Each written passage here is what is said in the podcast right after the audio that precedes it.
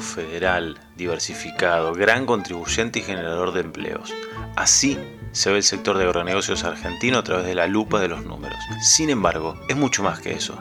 Son historias de vida, es el legado de padres a hijos y nietos, pero también es una madrugada fría con escarcha en el vidrio de la camioneta, es el calor abrasador del verano en plena cosecha, es el olor a tortas fritas de la nona en la casa de campo, el mugido de una vaca, el olor a bosta, la música del agua corriendo por un cauce de piedras al pie de la cordillera al lado de una plantación frutícola. Es el barro, el rugido del motor de un tractor o una cosechadora. Es la comida caliente cuando llegas a casa después de una jornada larga. Probablemente, si yo le preguntase a un auditorio imaginario que mencionen un par de deportistas de cualquier especialidad, destacarían a Messi y a Ronaldo, a Michael Jordan o Kobe Bryant, a Nadalia Federer, a Ayrton Senna o Lewis Hamilton. Sin embargo, el fútbol, el básquetbol, el tenis y el automovilismo es mucho más que estos deportistas famosos.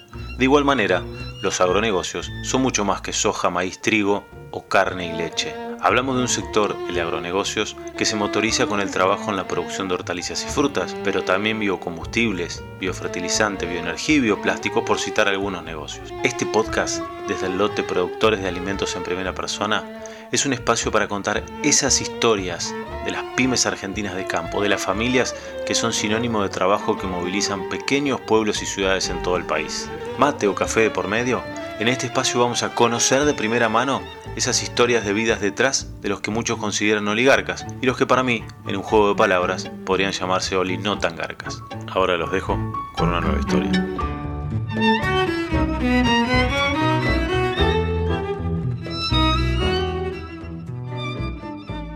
Pasa la nafta, ponele Fulltech.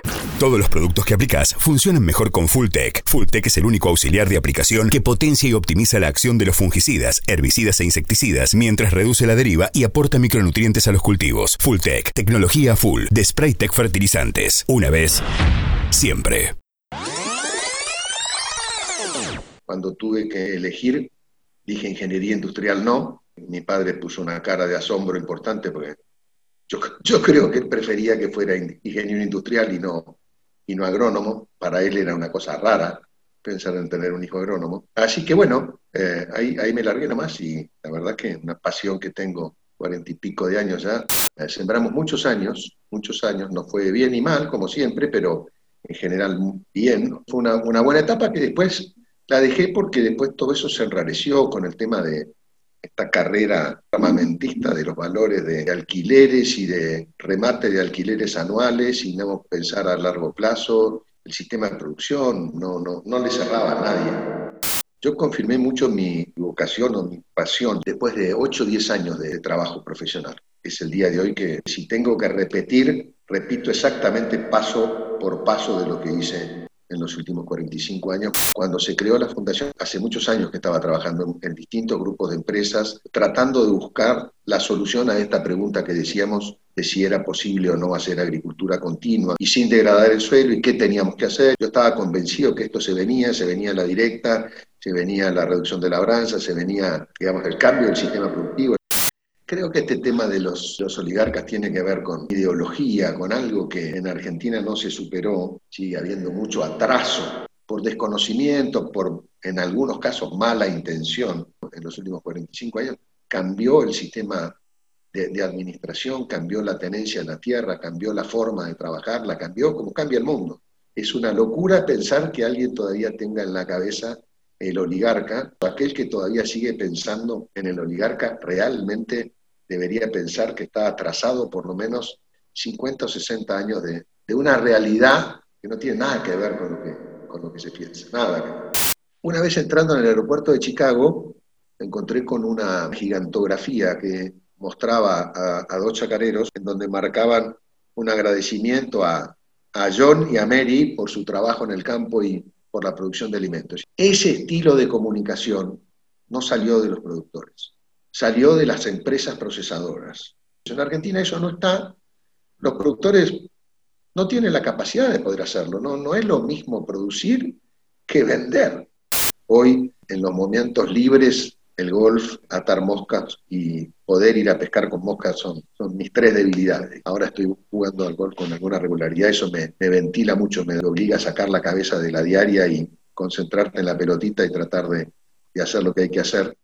Te agradezco enormemente esta, esta horita que nos pasamos charlando, distendidos a la mañana, como, como decía vos, eh, tomando mate. Un abrazo grande y bueno, buena la idea de Olinada Garcas.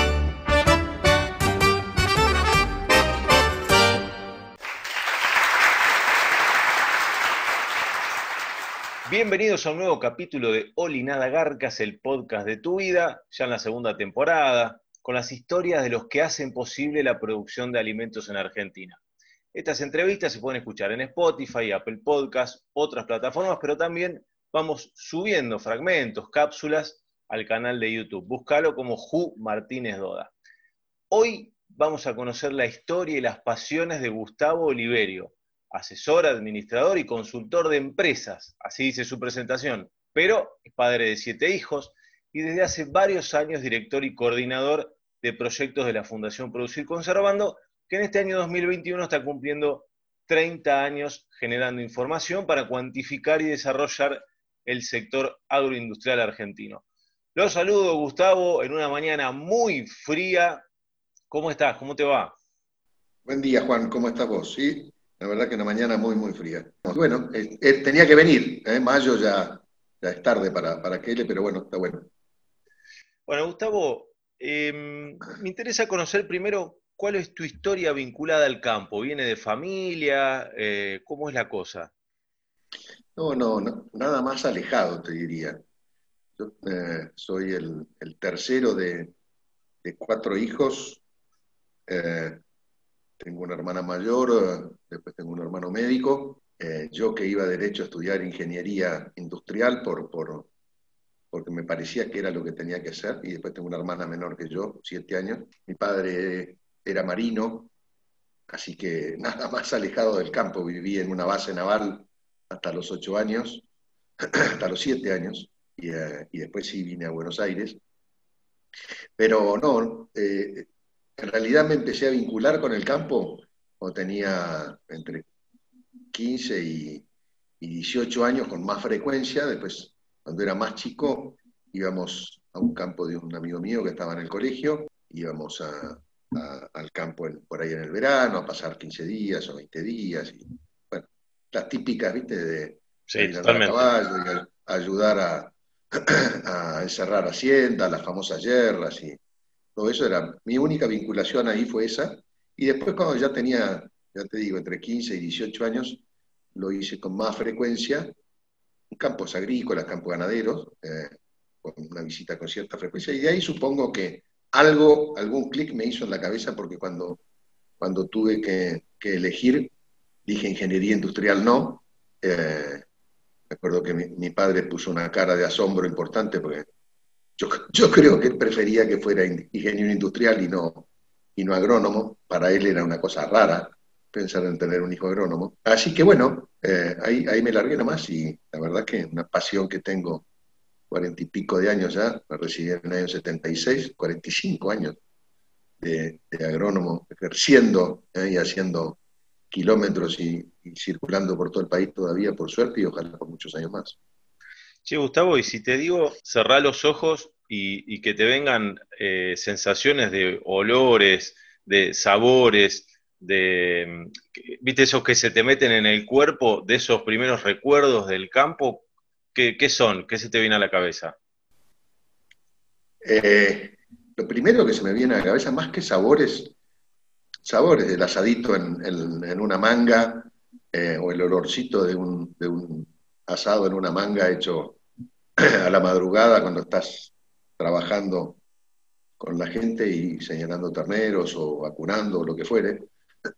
Pero después de la lluvia, después de que se inicia la lluvia, ese olorcito a tierra mojada, no, no, sé si es olor o qué, pero esa, esa, esa tierra mojada, esa sensación de que empezó a llover y si se cortó una seca ni te cuento, ¿no? Pero, o ese cambio de aire, algo ahí pasa mágico cuando empieza a llover, sobre todo cuando estás deseando que llueva, ¿no? Pero hay ahí una mezcla de sabores, olores, no sé qué, pero la tierra mojada es, eh, por una lluvia, es, un, es una cosa distinta, es algo que, es mágico cuando aparece y eh, quizás es lo que me sigue, impactando hoy. Yo no vivo en Buenos Aires, vivo afuera, casi como si estuviera en el campo, y me sigue pasando, porque, bueno, porque es mi lugar de, vida ahora, eh, y, la verdad que me sigue pasando después de, de 45, 50 años, me sigue pasando lo mismo.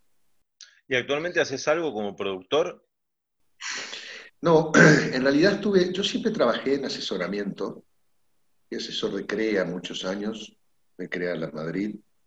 Eh, ni bien me recibí, ni bien me recibí en el 76, en diciembre del 76 fui como candidato asesor dentro de una terna y me quedé hasta casi los 90. Eh, no, casi los 90, no, hasta, hasta los 90.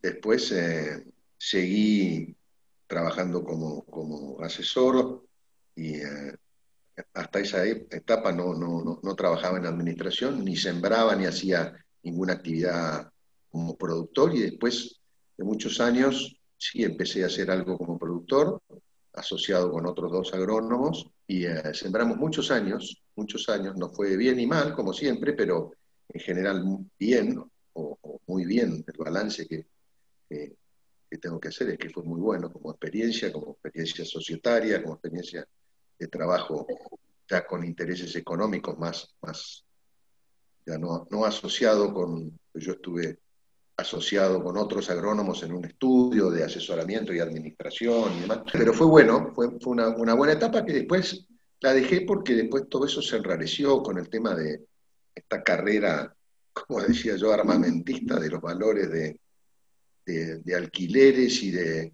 remate de alquileres anuales y no pensar a largo plazo y sentarte con algún dueño de campo para hablar de un arrendamiento de, de 3, 4 o 5 años era, era impensado porque había, ya te digo, una especie de carrera loca de, de a ver quién, quién se quedaba con más campo. Y eso para mí desnaturalizó totalmente el, el sistema de producción, no, no, no le cerraba a nadie, aquellos que estaban en, por el lado de, quienes alquilaban campos para producir, no les cerraban las cuentas porque hacían soja sobre soja para tratar de sobrevivir y bueno, ahí, ahí, ahí hubo un problema grande. Bueno, por suerte eh, me hubiera gustado haber eh, sujetado el caballo un par de años antes, porque los últimos años no fueron buenos desde el punto de vista económico, pero bueno, ahí dejé de ser productor. Esto hace 10 años. Y bueno, y, y hoy estoy administrando, sigo asesorando proyectos que estoy involucrado hace muchos años, desde cero estoy involucrado prácticamente, o te digo muchos años, en ninguno de los proyectos que estoy trabajando tengo menos de, 10, 15 años, 20 años de, participación. Así que bueno, es distinta mi posición hoy desde el punto de vista profesional a la que tuve hasta hace 10 años, donde tenía una pata de productor y otra pata de, asesor y, eh, y, de consultor y de administrador. Bueno, hoy estoy más de este lado. Y te llevo a ese adolescente barra joven, 15, 16, 17, 18, que decidió eh, estudiar agronomía. ¿Por qué, qué, te imaginabas de lo que era la agronomía o ser agrónomo? ¿Por qué decidiste estudiar agronomía? Mira, evidentemente, como te decía, hubo algo que me hizo un clic cuando tenía en la cabeza estudiar ingeniería industrial y, no, y no fue así y me fui a agronomía.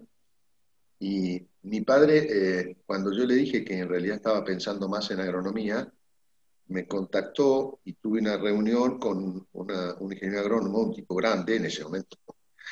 Un tipo grande para mí, obviamente, yo tenía, no sé, estaba por entrar a la facultad, por hacer el ingreso. Y, eh, y me senté con él en su escritorio y, me contó qué hacía él como, como agrónomo, cuál era su vida, cómo, cómo se manejaba, qué, que fue una iniciativa de mi padre que me pareció muy, muy saludable. Yo después la repetí con, con algunos de mis hijos, eh, o por lo menos se lo sugerí, que a mí me había ayudado mucho el hecho de, hablar con alguien que ya tuviera experiencia en el manejo de su profesión, que si era la que yo iba a elegir, era bueno saber cómo vivía, qué hacía, por dónde, por dónde caminaba su vida.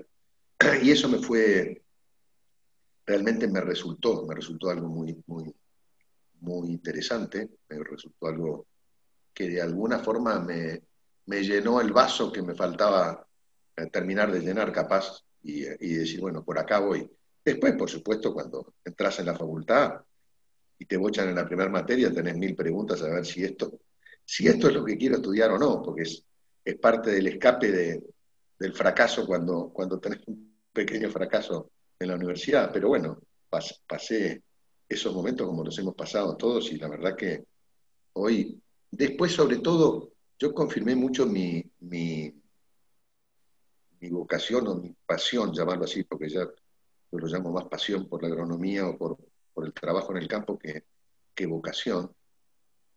Lo confirmé después de 8 o 10 años de, trabajo profesional, como asesor de CREA, vinculándome y relacionándome con los empresarios de CREA y, eh, empezando a trabajar en, ese momento en, conservación de suelos. Trabajé muchos años, incluso estuve en la facultad como, como, ayudante, después como jefe de trabajos prácticos en manejo y conservación de suelos y en cereales. O sea, todo, todo eso me fue confirmando que el, que el camino que había elegido era ese y que estaba buenísimo. La verdad que es el día de hoy que, que si tengo que repetir, repito exactamente paso por paso de lo que hice en los últimos 45 años, más los cuatro años que tardé en, recibirme. Así que.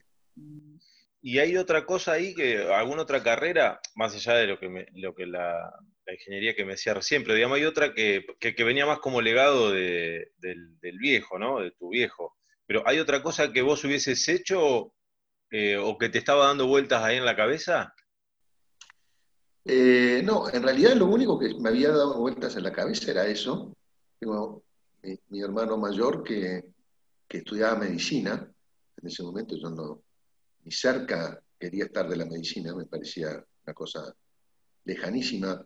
Eh, yo tenía por, antecedentes paternos, digamos, algunos tíos, abuelos médicos y demás, y por ahí, podía venir algo, algo genético muy perdido en algún cromosoma que, dijera que, la, medicina podía, bueno, no fue conmigo, fue con, mi hermano, pero la verdad que no, eh, Juan, la verdad que creo que el tema este de la ingeniería industrial seguramente ha sido o tenía mucho que ver con conversaciones con mi padre, que nunca, en realidad nunca él me dijo, vos tenés que estudiar tal cosa, ni mucho menos, a pesar de ser militar o marino en este caso, digamos, eh, que uno cree que, le imponen, la verdad que a mí no me impuso nunca nada, viejo, pero, pero sí, evidentemente, ese mensaje de, ingeniería industrial lo tenía, pero no me preguntes por qué, pero lo borré de un plumazo y obviamente el viejo me apoyó incondicionalmente, ¿no? Así que tanto me apoyó que, que me dijo, vení que te voy a enganchar con un agrónomo que tiene mucha experiencia para que te cuente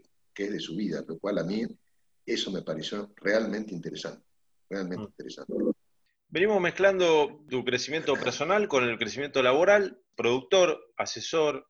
En algún momento llegó, hace 30 años, porque está cumpliendo 30 años, la convocatoria o la conformación de la Fundación Producir Conservando. Contame cómo fue ese primer encuentro tuyo, digamos, con, una fundación que se estaba armando, que se iba a armar. Contame cómo fue eso, con quién hablaste para, para ese comienzo?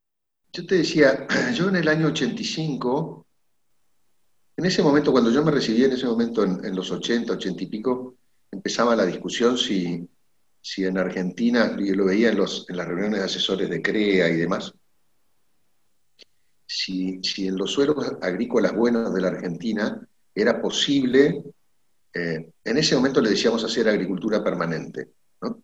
¿Por qué? Porque las rotaciones agrícolas en todo lo que era norte de Buenos Aires, sur de Santa Fe, los buenos suelos agrícolas se empezaban a prolongar, era más rentable hacer agricultura, a pesar de que la agricultura que hacíamos no tenía nada que ver con la agricultura actual, ¿no? Pero era más rentable. Eh, y, entonces, bueno, ahí empezó la discusión y, y, bueno, y si sí o si no, a mí, yo ya estaba trabajando en la Cátedra de Manejo y Conservación de Suelos, ya tenía una orientación muy marcada a la conservación de suelo, no a la fertilidad puntualmente o a la química, sino al, complejo sistema de producción, digamos, a ver qué, tenía que hacer uno para, para poder plantear, resolver temas de conservación de suelos y no degradar y aumentar la productividad. Estaba trabajando muy bien, tenía muchas cosas que tenía en marcha, estaba trabajando y formándome con un técnico que a mí me marcó mucho, que fue Carlos Pulicelli, que era un técnico de INTA, que fue el director del Centro Nacional de Investigación en Recursos Naturales, que estaba en ese momento en INTA Castelar, hicimos muchos trabajos juntos, muy, a ver, lo acompañé y, eh, y yo hacía los pozos para aprender y estuve muchos años con él haciendo muchos trabajos juntos eh, que compartimos y publicamos y bueno, la verdad que hicimos de todo. Bueno, y a partir de ahí me quedó ese, ese bichito y me acuerdo que en ese momento la Universidad Nacional del Sur, él vivía en Bahía Blanca, en realidad vivía en Bahía Blanca, tenía su familia en Bahía Blanca, pero viajaba todas las semanas acá, le tomaba el colectivo La Estrella, como decíamos, y salía de Bahía Blanca los domingos a la noche para estar en Inta Castelar el lunes a la mañana temprano y se volvía el viernes. un ejemplo de, de, garra para... Y ella era un tipo grande, ¿no? Porque no, no era un chico para ser director del Centro Nacional de Investigación a Recursos Naturales, no, no, no era un tipo joven. Pero con él me formé mucho y, siempre tuve esa mentalidad de, trabajar en, conservación de suelos y ya estaba trabajando cuando se creó la fundación, en realidad, eh, hace, muchos años que estaba trabajando en, distintos grupos de empresas, tratando de buscar la solución a esta pregunta que decíamos de si era posible o no hacer agricultura continua, después pasó más que permanente continua, y sin degradar el suelo, y qué teníamos que hacer, y entonces empezamos a, a, trabajar con distintos sistemas de labranza para dejar cobertura rastrojo arriba, eh, o sea, los comienzos de lo que en su momento después fue la siembra directa, que ya en los 80 se empezaba a hablar de la siembra directa eh, en Estados Unidos, y estaba Phillips, y estaba Bob Levis, y estaba, bueno, había otros técnicos, y tanto me interesó el tema y tanto estaba yo vinculado a distintas empresas, incluso algunas empresas que tenían, que además participaban en, negocios en semillas en Argentina, producían semillas y demás, que eh, me pareció que era un buen momento para proponerle a un grupo de empresas armar alguna idea concreta en donde tres o cuatro empresas eh, pusieran recursos económicos y se prendieran detrás de una idea para tratar de dilucidar esto. Y bueno, y en realidad así surgió la fundación de esa idea. Yo ya tenía esa vinculación con, las empresas, fueron cuatro las empresas fundadoras y, eh, hicimos desde, desde el estatuto eh, hasta alquilar la, la oficinita, el cuartito que teníamos que tener para que la Inspección General de Justicia no nos generara ningún conflicto porque había que tener una, dirección legal. Y bueno, y así empezamos en el año 91 y, el producir conservando surgió de una, una, de las empresas que era la División Semilla de Cargill. En ese momento eh, yo trabajaba con ellos como, como obviamente como, como asesor externo, ¿no? En, este tema puntualmente, y Cargill fue una de las empresas que se sumó al, proyecto, incluso eh, cuando yo le pregunté si, tenían algún problema en que usáramos el mismo nombre que tenía el programa de trabajo con ellos para la fundación, dijeron, no, al contrario, sumémoslo. Y, eh, y, así fue. Yo estaba convencido que esto se venía, se venía la directa, se venía la reducción de labranza, se venía, digamos, el cambio del sistema productivo. En ese momento era era maíz, maíz, maíz en la zona norte de Buenos Aires, trigo, trigo, trigo en el sudeste, entraba algún girasolito que empezaba en, la década del 80, que empezó la, euforia del girasol cuando aparecieron algunos, el contiflor, no sé si te acordás, el contiflor, los SPS, todos materiales genéticos que medio revolucionaron, salieron de, de las variedades de girasol y pasamos a los híbridos, y ahí hubo un incremento del área de girasol importante, pero salir de ese monosistema que teníamos metido en la cabeza, en donde siempre las discusiones eran lo mismo, era monocultivo de maíz, monocultivo de trigo o monocultivo de girasol. ¿Cuánto tiempo podemos hacer girasol sobre girasol? Porque era lo más rentable, eso en la zona oeste, trigo sobre trigo en el sudeste y maíz sobre maíz en el norte de Buenos Aires. Bueno, eso para mí había que cambiarlo y la verdad que, fue una idea eh, interesante, la, pudimos sostener y bueno, y ahí arrancó un plan de trabajo eh, que lo fuimos haciendo, ¿no? Lo fuimos haciendo con mucho esfuerzo, con mucha creatividad, con mucha participación de los directores. Y bueno, después justo el mismo año que empezamos la fundación, eh, Marcelo Reguna, que había sido profesor mío en la facultad, eh, y que él asume como secretario de Agricultura del equipo económico de, del Ministerio de Economía de, Caballo en, su momento, en el 91, me tienta para que vaya a darle una mano. Obviamente le eché flit y le dije, ni, ebrio ni dormido, te doy una mano de afuera, no puedo, acabo de poner en marcha este proyecto y, bueno, eso fue en, en marzo, el final de la película fue que en noviembre era subsecretario de, de Agricultura con Marcelo y así, bueno, Tuve también una, trayectoria en la función pública, dos veces con él, las dos veces que participé en la función pública, pero la primera, sorprendentemente, fue el, el, mismo año que habíamos armado con mucho esfuerzo. Y bueno, y ahí me corrí un poquito de la fundación, estaba, no me acuerdo si estaba César Belloso ya, César fue asesor también de la fundación en un momento, trabajó conmigo, y no me acuerdo si en el inicio, no, creo que en el 91 no estaba seguro, no, no, debe haber entrado a laburar con nosotros en el 93, 94.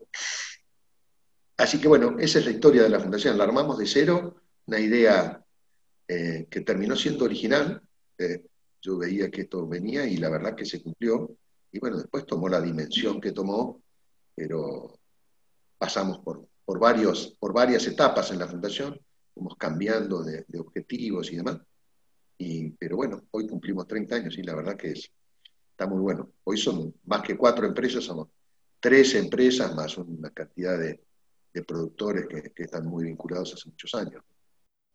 Gustavo, decías, bueno, han pasado 30 años, ¿qué cosas, eh, ustedes han generado muchísima información, han generado muchísimo conocimiento desde la fundación, eh, ¿qué cosas eh, te entusiasman más?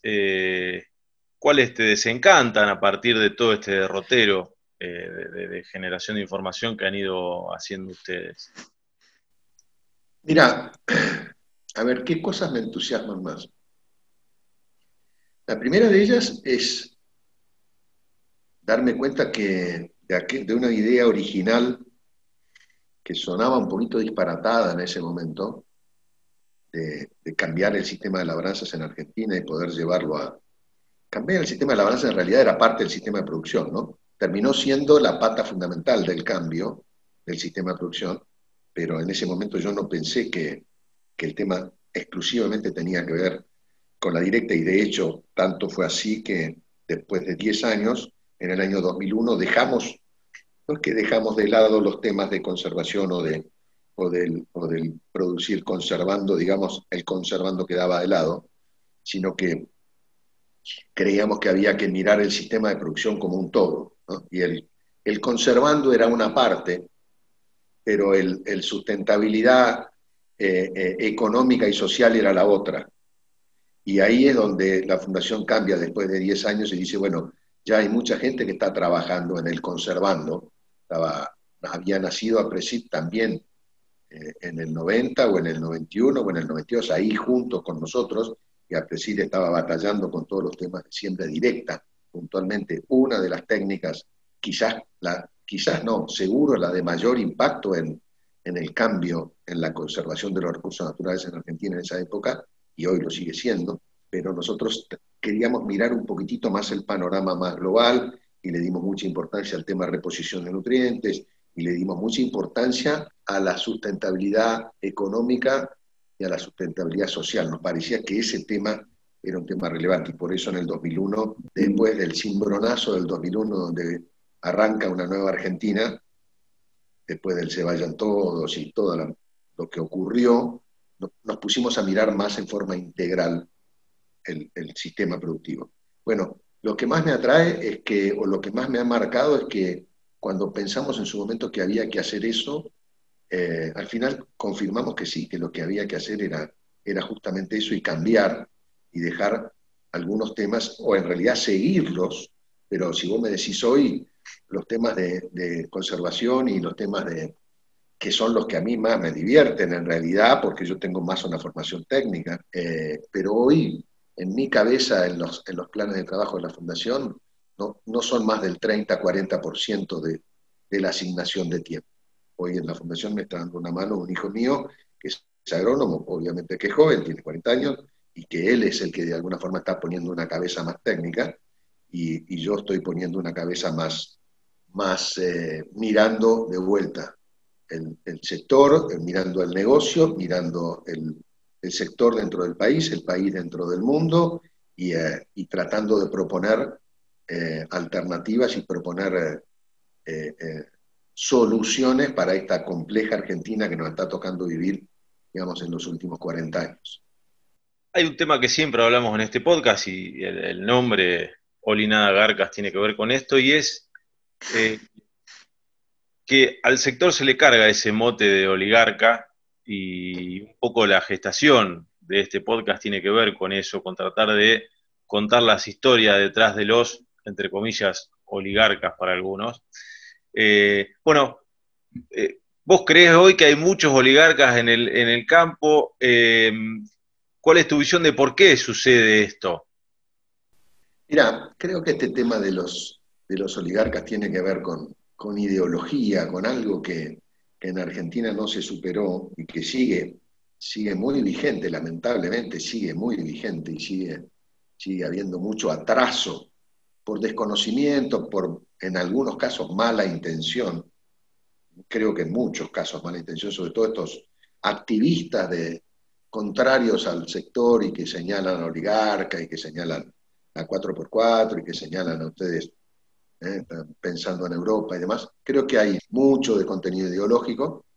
Creo que hay una historia que tiene que ver con cómo se, se distribuyeron las tierras en Argentina después de que se fue ganando espacio, digamos, hacia, hacia las zonas en donde estaban los pueblos originarios y, demás, que tiene que ver con que en otras partes del mundo, concretamente en Estados Unidos, eran las famosas eh, eh, asignaciones que, se entregaban a los colonos y iban y colonizaban una zona y les asignaban tierras y esos colonos trabajaban y demás. En este caso, acá el, gobierno de turno, obviamente tenemos problemas que van mucho más allá de los últimos 40 años, el gobierno de turno se los asignaba a muchos de los militares que habían participado en, en la incorporación de esas tierras, digamos, en donde el indio dejaba espacios y, y se recuperaba o se recuperaba o se integraba la producción, y comerciantes exitosos de los, en, este, en ese caso de Buenos Aires,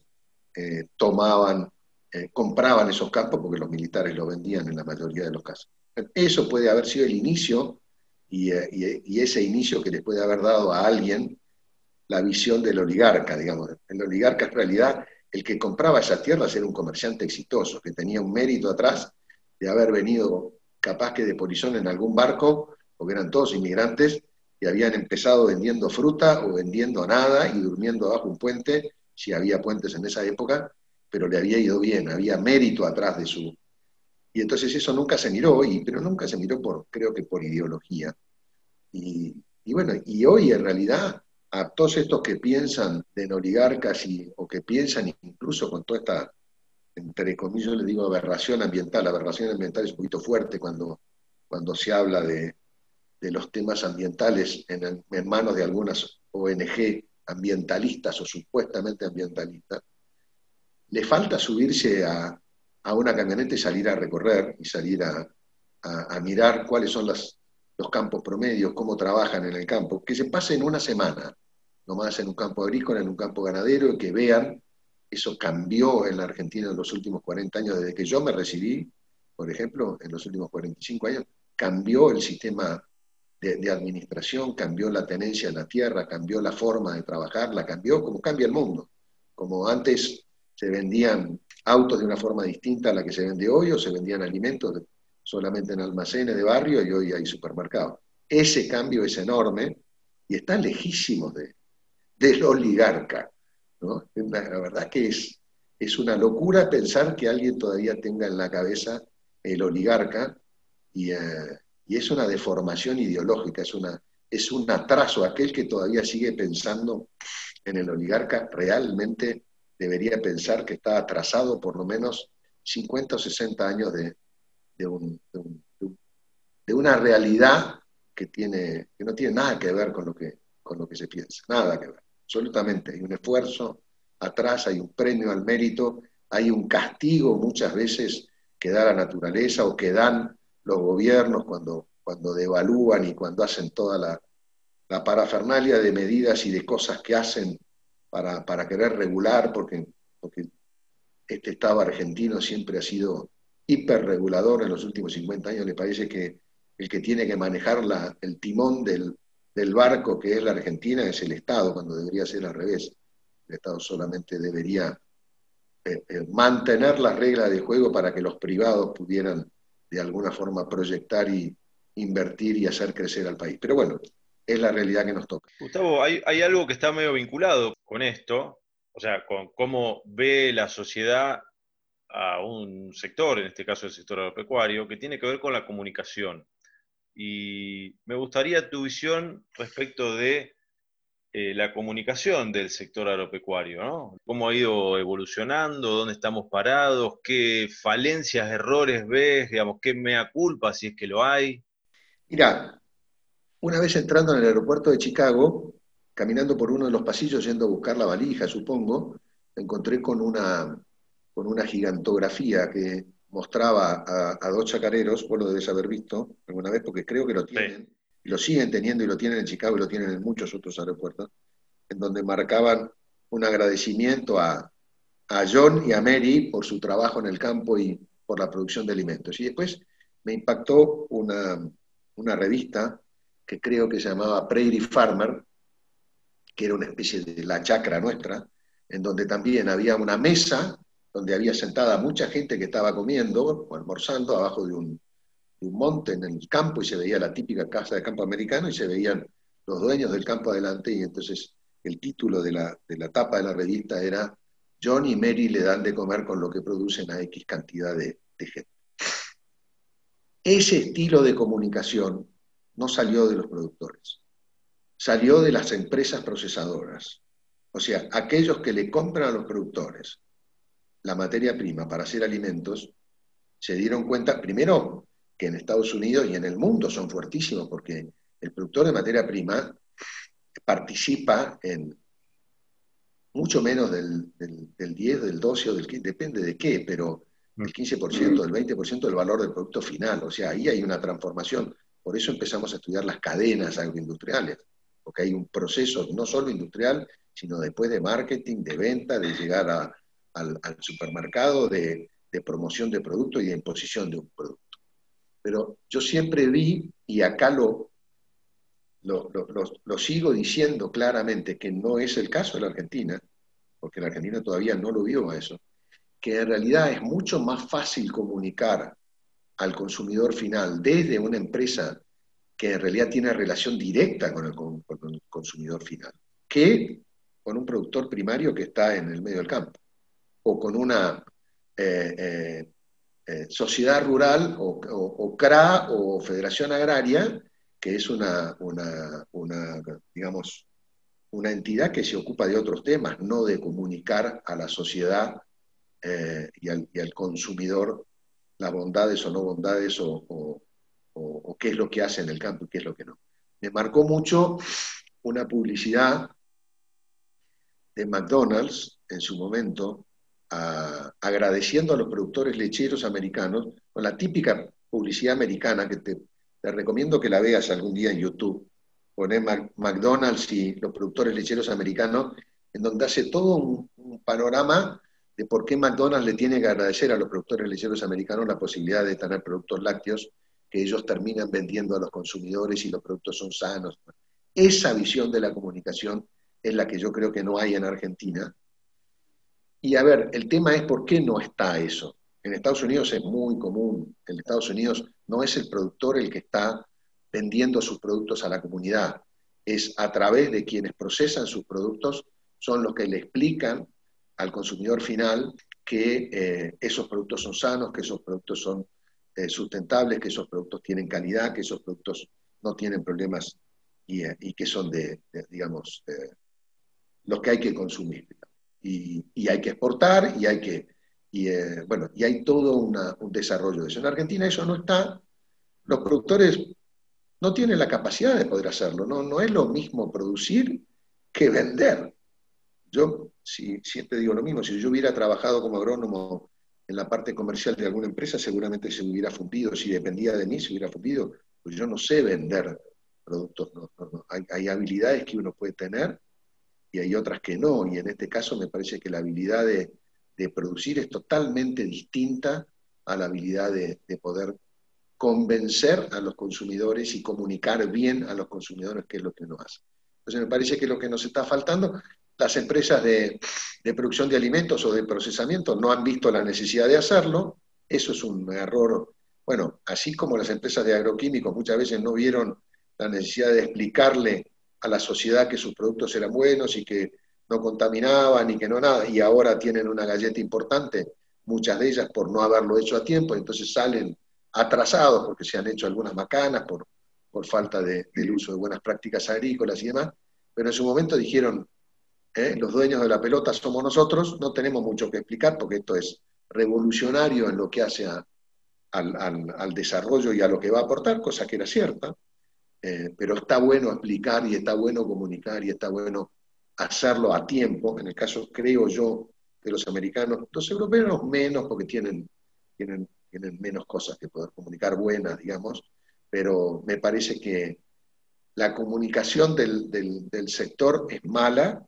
porque naturalmente el productor no tiene, no tiene por qué tener habilidad para comunicar eh, y las empresas que procesan no lo han hecho, no han sentido la necesidad, ahora la están sintiendo o alguien está sintiendo la incomodidad que la sociedad nos mira mal porque encima eh, nos mira como los, contaminadores y ahora estamos pensando en no comer carne los lunes en Argentina, donde el problema es la pobreza y el problema es otro, pero algún lúcido de la legislatura porteña se le ocurre pensar que la solución de la Argentina y de, y de la ciudad de Buenos Aires es no comer carne en los eso marca cuán lejos estamos de, la realidad, o por lo menos cuán lejos el sector político está de la realidad de lo que nos pasa. No, quiero dejar de preguntarte, porque lo mencionaste por allí, de, tu paso por la función pública. Si, fue, si bien fue hace mucho, lo que te quiero preguntar es, ¿qué aprendiste de ese lado del mostrador mirando lo que hacías antes desde el sector privado? Bueno, y luego volviste, ¿no? Y quedaste, pero ¿qué cosas viste que por ahí no, veías estando desde el lado privado cuando estuviste en la función pública?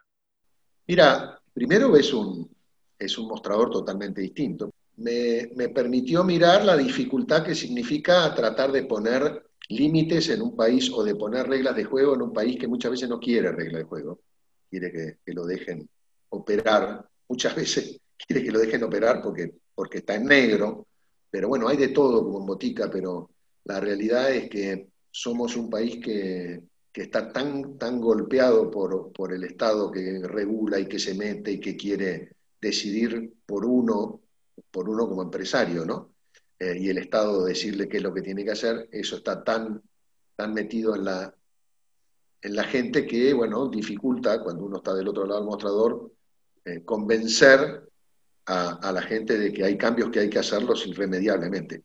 Te doy un ejemplo en el año 91 con, con Regúnaga y, bueno, y dentro del equipo de, de, Caballo, eh, fue cuando se quiso hacer el, el corte por lo sano, el, troceo de la media res y dejarnos de andar con medias reses.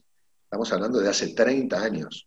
Eso después lo pusimos en marcha, se puso en marcha, después la política lo borró, la política lo borró, la política en la provincia de Buenos Aires lo borró porque le resultaba incómodo que había muchos frigoríficos que, que iban en contra porque no querían ni hacer las inversiones, ni es, es, eso que estaba planteado desde lo sanitario, desde lo, de, desde lo digamos, la, eficiencia o la búsqueda de eficiencia para llegar con cortes a los distintos lugares en donde esos cortes tuvieran demanda, pero además eh, limitaba mucho la informalidad, limitaba mucho el, el negro en, en, la actividad ganadera.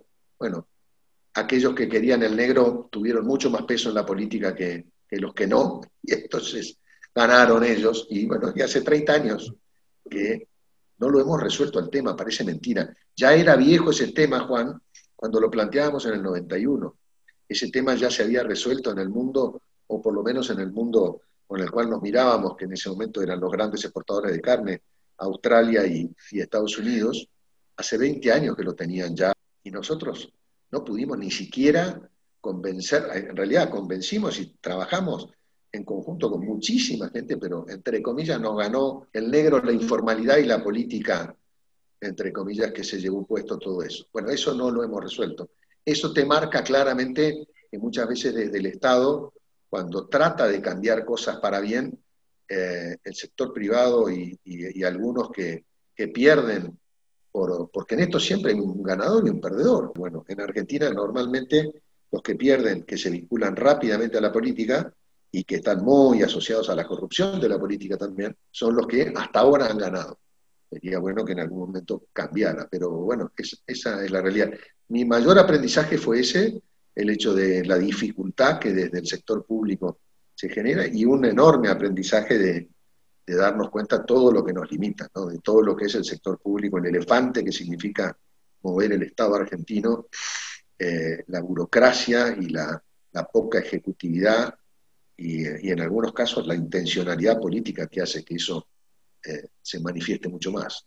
Bueno, como cierre te propongo un ping-pong de algunas cosas más, de nuevo, empezamos con algunas cosas personales, ahora volvemos a algunas personales y la primera tiene que ver con qué te gusta hacer en tus ratos libres, digamos, cuando llegas a tu casa después de un día largo, después de viajes, bla, bla. Bueno, ¿qué te, qué te relaja, qué te distiende, qué te desconecta o recarga energías?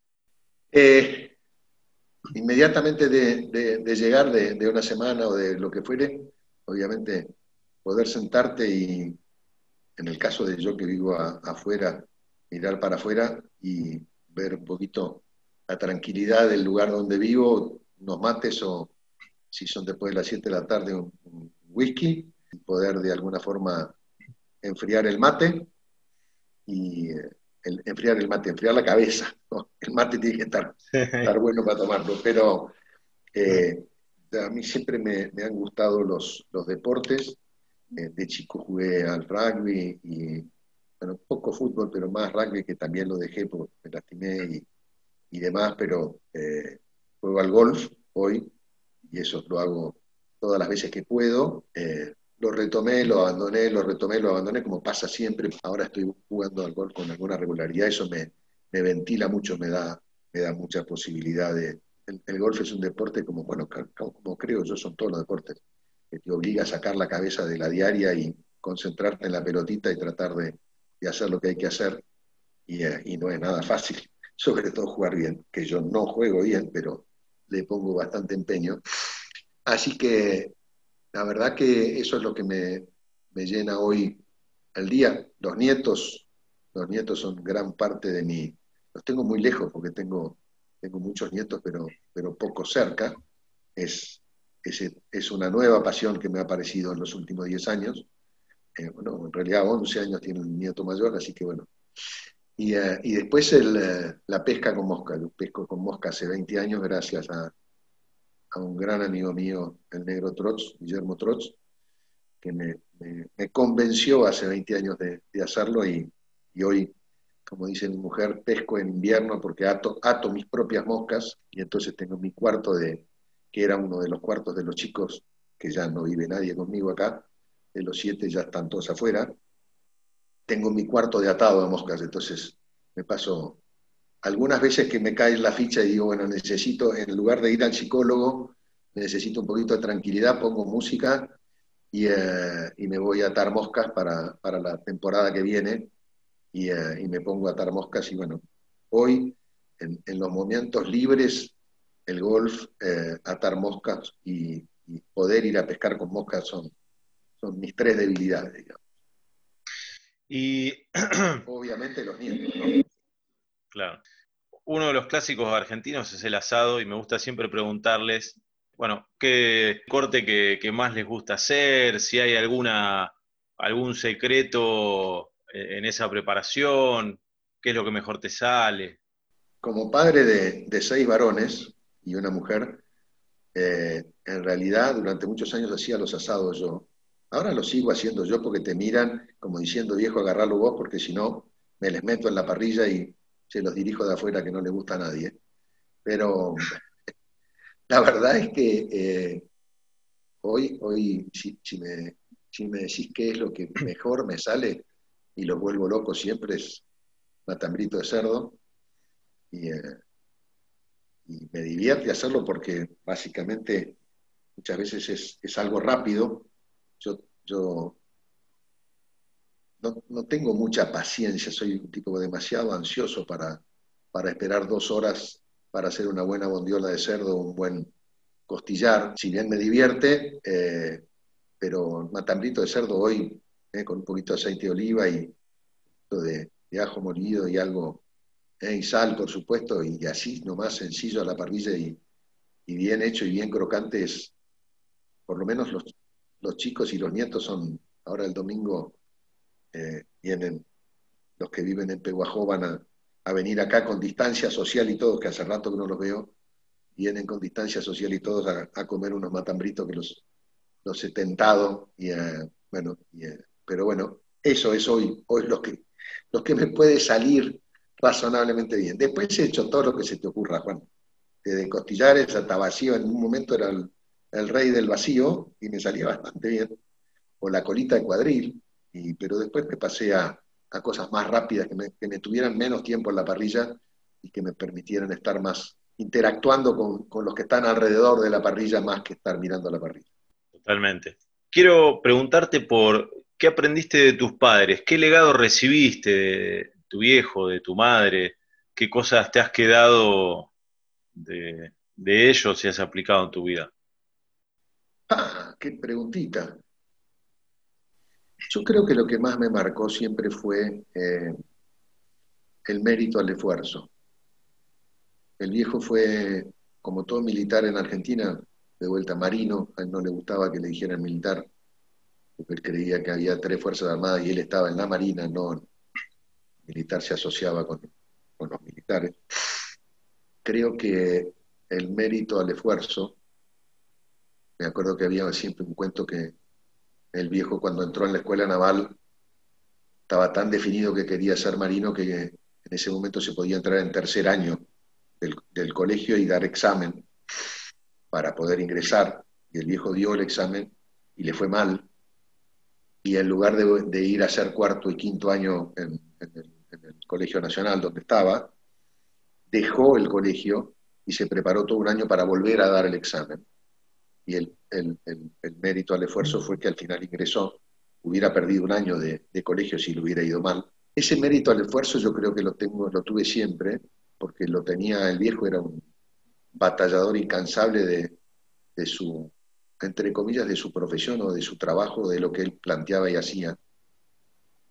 Tipo también muy derecho, muy, muy con un objetivo de su vida claro, que era educarnos y, y darnos la posibilidad de, que estudiáramos y que después no fuera bien en la vida y nos y pudiéramos formar una familia y demás. Y hoy yo creo que el, legado de, los viejos fue ese. Y los cuatro hijos eh, que hoy vivimos todos, mamá se murió hace muchos años, hace 40 años, papá se murió hace cuatro, pero ya siendo un tipo muy grande, a los 93 años, o hace tres años, acaban de ser tres años, eh, la verdad que eso ha sido un ejemplo y es lo que casi te diría, por osmosis, si querés, uno ha tratado de transmitirle a sus hijos. a mí me han tocado siete chicos en realidad. Tengo una historia familiar muy, muy distinta porque yo enviudé siendo muy joven, tenía cuatro chicos, me volví a casar con una viuda que tenía tres, sumé, saliendo de una iglesia, sumé tres chicos de la nada y pasamos a ser siete y, eh, y el mayor tenía 10 años y el menor tenía 3 o, menos, o menos.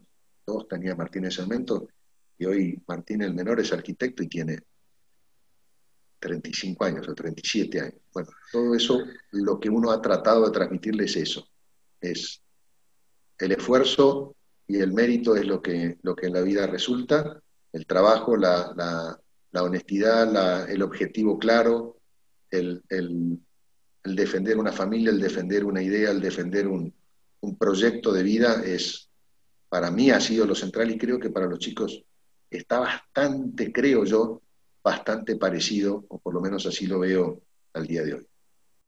Bueno, yo creo que lo has logrado porque hay alguien que me ayudó para la otra parte de, esta pregunta doble, digamos, cuando uno mira hacia atrás el legado que recibió y cuando mira hacia adelante el que viene, que quiero que lo escuches.